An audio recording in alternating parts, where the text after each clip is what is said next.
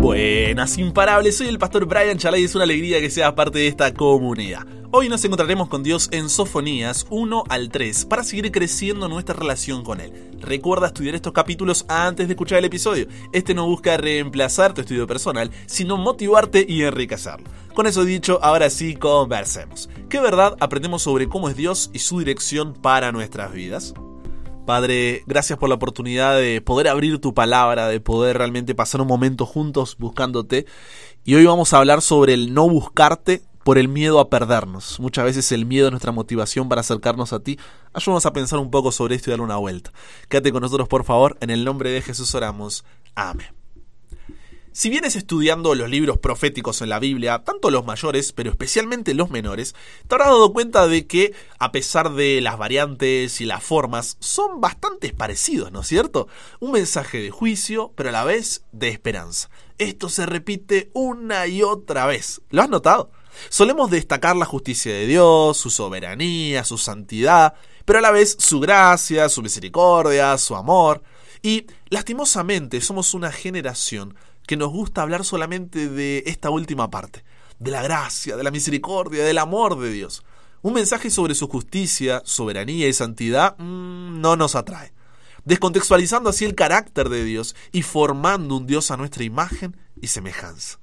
Cuando nos enfocamos solo en la gracia, misericordia y amor de Dios, corremos el riesgo de minimizar la seriedad del pecado y la necesidad del arrepentimiento. Ignorar la justicia de Dios puede llevarnos a una actitud de eh, acomodo, una falta de temor reverente hacia Él.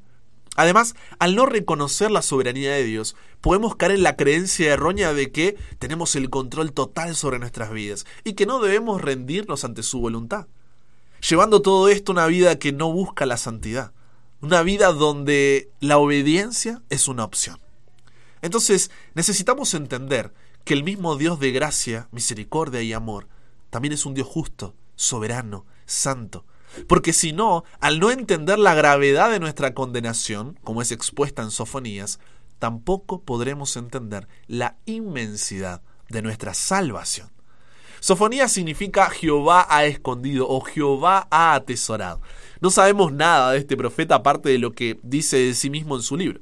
Parece seguro por el capítulo 1, versículo 1, que provenía de una familia distinguida. El hecho de que remonte su ascendencia hasta Ezequías podría considerarse como una indicación de que se refiere al rey de Judá de ese nombre, y por lo tanto implica su ascendencia real. El profeta ubica el tiempo de su profecía en el reinado de Josías, rey de Judá, más o menos años 640 a 609 a.C. Como Sofonías predijo la caída de Nínive, es muy probable que haya profetizado durante los primeros años del reinado de Josías. Tal vez fue contemporáneo de Ahora vamos a meternos un poco en este libro, porque el primer capítulo de Sofonías comienza con un anuncio profético impactante sobre el juicio que está cada vez más cercano, al que se lo llama Día del Señor. Sofonías advierte al pueblo de Judá y a las naciones vecinas que serán castigados debido a su idolatría, injusticia y corrupción moral. Ahora, ¿qué es esta expresión el día del Señor? Porque se repite mucho en los profetas menores.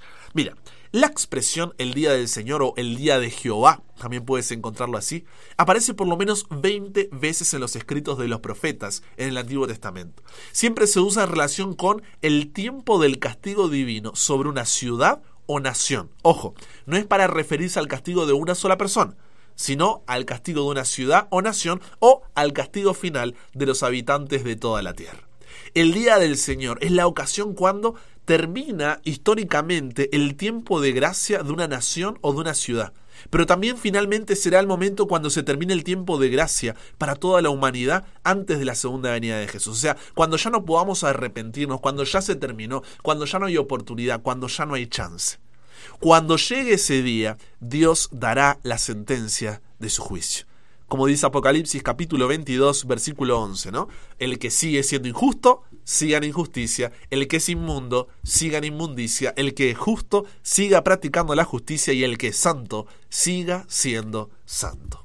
Ese día todavía no llegó y hasta que lo haga, estamos en lo que la Biblia llama como día de salvación, o tiempo de tu buena voluntad, o tiempo aceptable. donde todavía podemos arrepentirnos de nuestros pecados y tener el perdón de Dios, porque su gracia y misericordia están disponibles para quienes la buscan. Por eso el mensaje de este capítulo es un llamado a la lamentación, al arrepentimiento, un llamado que busca sacudir al pueblo para que vaya a buscar la misericordia de Dios antes de que llegue el día del juicio. Dios es un Dios justo, no puede permitir que el pecado exista para siempre. Tiene que destruirlo de una vez por todas, si no dejaría de ser justo. Si no existiera ese juicio, la injusticia y el mal vencerían. Pero al mismo tiempo Dios es paciente, es misericordioso, extendiéndonos su gracia al darnos tiempo para arrepentirnos y recibir su perdón. Préstame tus oídos para lo que te voy a decir.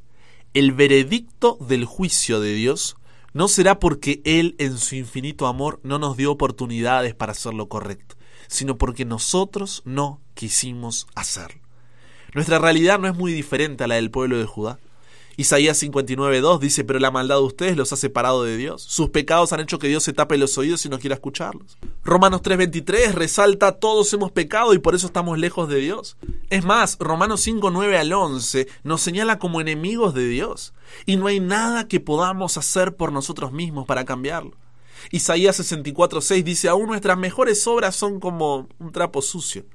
Hemos caído como hojas secas y nuestros pecados nos arrastran como el viento. Por eso, al igual que el apóstol Pablo en Romanos 7:19, siempre nos pasa que en vez de lo bueno que quiero hacer, hago lo malo que no quiero hacer. Porque nuestra naturaleza está corrompida. Pecarnos es tan natural como decir que si tiro algo hacia arriba, naturalmente tiene que caer. Por eso Efesios 2.3 dice que por naturaleza somos hijos de ira. Entonces, como Dios es un Dios justo, respetando la verdad y dando a cada uno lo que le corresponde, Romanos 6:23 dice que la paga de nuestro pecado es la muerte. Isaías 13:9 dice, He aquí el día del Señor viene, cruel, con furia, ardiente ira, para convertir en desolación la tierra y exterminar de ella sus pecadores. Apocalipsis 16 habla de las copas de la ira de Dios y Apocalipsis 20, 9 y 10 describe el día donde fuego descenderá del cielo y consumirá al diablo y todos los que fueron engañados por él, destruyendo así el pecado para siempre. Estas descripciones que hace la Biblia y que se repiten mucho en los profetas menores como Sofonías, muchas veces pueden parecer aterradoras. Es como, no, no, no podés predicar de eso. ¿Cómo vas a hablar de eso? No, eso mejor mantenerlo ocultito. Y no quiero crear con esto una motivación de miedo y terror en ti para crecer en tu relación con Dios. No, al contrario. Lo que quiero que entiendas es que sin la intervención de Dios, así de aterrador, es nuestro destino. Una parte esencial de la perfección moral de Dios es su odio al pecado. Donde hay santidad no puede haber pecado, así como algo no puede ser blanco y negro a la vez. Entonces la ira de Dios es la santidad de Dios en acción contra el pecado. Si Dios no fuera ese fuego consumidor que siente indignación todos los días hacia los malvados, si Dios no odia la maldad, Dios no sería santo, no sería recto, no sería justo, no sería amor. Porque debido a que Dios es santo, está separado de todo pecado, está en completa oposición a todo pecador. Debido a que Dios es recto y justo, debe castigar el pecado que viola su santidad.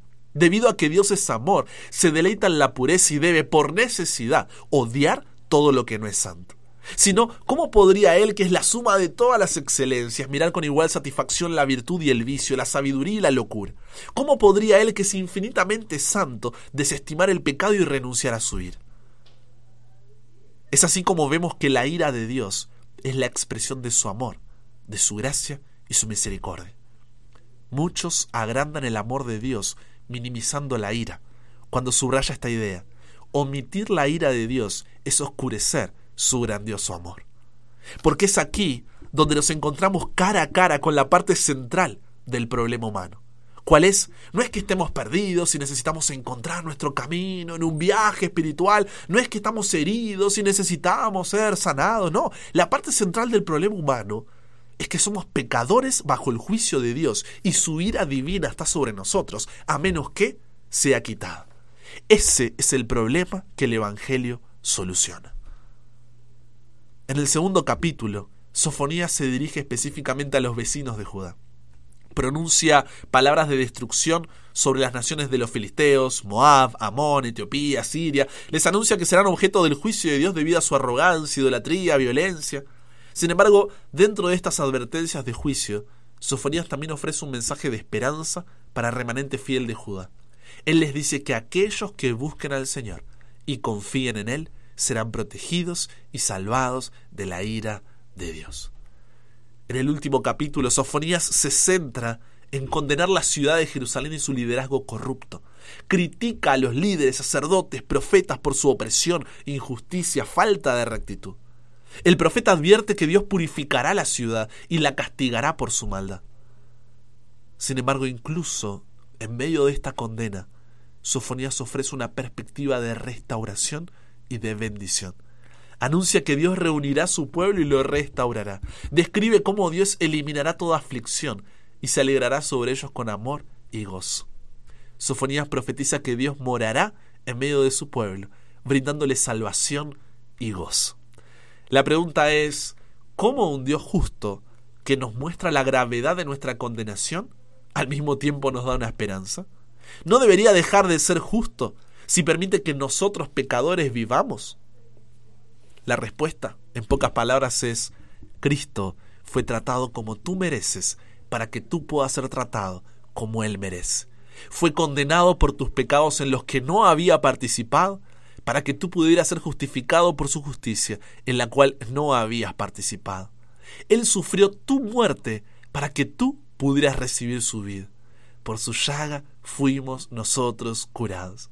Jesús nos libera de la ira de Dios por medio de su sacrificio. Él es quien recibe esa ira de Dios para que nosotros no tengamos que hacerla. Y esto lo hace no para que vivamos una vida de libertinaje, en desobediencia a la voluntad divina, haciendo lo que nosotros queramos, sino para una vida de santidad. ¿Por qué? Porque nos reconciliamos con aquel que es santo, santo, santo. Por eso Romanos capítulo 6 versículos 22 y 23 dice, Mas ahora que habéis sido libertados del pecado y hechos siervos de Dios, tenéis por vuestro fruto la santificación y como fin la vida eterna. Porque la paga del pecado es muerte, mas la dádiva, el regalo, la gracia de Dios es vida eterna en Cristo Jesús, Señor nuestro. En conclusión, el libro de Sofonías es una profecía que contiene una mezcla de advertencias de juicio divino y promesas de restauración. Sofonías lleva al pueblo de Judá y a las naciones vecinas a arrepentirse de su pecado, a buscar la misericordia de Dios. Aunque hay pronunciamientos de destrucción y condena, también se les ofrece una esperanza de salvación para aquellos que se vuelvan sinceramente hacia Dios. El libro termina con la visión de un futuro en el que Dios habitará en medio de su pueblo, eliminando todo mal y brindando bendiciones eternas. Y Dios quiere que tú y yo estemos en ese futuro con Él. Entonces, la invitación es a confesar y a arrepentirnos de nuestro pecado. No merecemos, no somos dignos de acercarnos a Dios. Pero esa culpa y vergüenza no deben alejarte de Él, sino ser un recordatorio de tu necesidad de su gracia, misericordia y amor, expresados en la muerte de Jesús en la cruz, en respuesta a su justicia, soberanía y santidad. No importa cuán lejos te hayas sido o cuán bajo hayas caído, hoy puedes ir a Dios en el nombre de Jesús. Judá finalmente no respondió al llamado de Dios hecho en Sofonías. Fue conquistada por Babilonia bajo el reinado de Nabucodonosor. La pregunta es, ¿tenemos que pasar por lo mismo o podemos aprender de sus errores? El día de Jehová todavía no ha llegado para nosotros. Todavía estamos en el día de la salvación. Pero esa reconciliación no debe darse por el miedo a las consecuencias, sino en respuesta que Él nos amó primero, de tal manera que podamos siquiera tener una oportunidad de salvarnos. Así que veo ya a Dios, no retrases esta decisión. Y como dice Sofonías capítulo 3, versículo 17, el Señor tu Dios vive en medio de ti. Él es un poderoso Salvador. Se deleitará en ti con alegría. Con su amor calmará todos tus temores. Se gozará por ti con cantos de alegría. Conversamos con Dios sobre esto. Padre, gracias porque cuando comprendemos la profundidad de nuestra condenación, comprendemos la inmensidad de nuestra salvación. Es solo cuando nos damos cuenta cuál era nuestro destino por nuestro pecado que también nos damos cuenta de cuán grande es tu amor, gracia y misericordia. Señor, hoy queremos volver a ti. No lo merecemos, no somos dignos, seguimos cayendo una y otra vez. Parece que estamos hasta jugando contigo, pero que eso sea un recordatorio de cuánto te necesitamos en nuestra vida. Que cada día sea un nuevo día, siendo pacientes a largo plazo, perseverantes a corto plazo, sabiendo de que tú nos sigues buscando.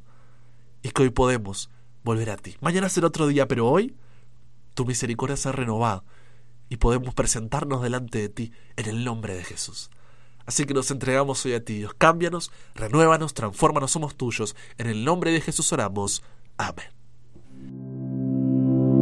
Con eso llegamos al final. Comparte con otros lo que aprendiste hoy. Súmate a la comunidad en WhatsApp totalmente gratis si todavía no lo has hecho para recibir una notificación en tu celular cada mañana, escuchar los episodios sin conexión, tener material extra, hacer tus preguntas, acceder a contenido exclusivo y te espero en el siguiente para que nunca pares de aprender y nunca pares de crecer. ¿Por qué? Porque hasta el cielo no paramos.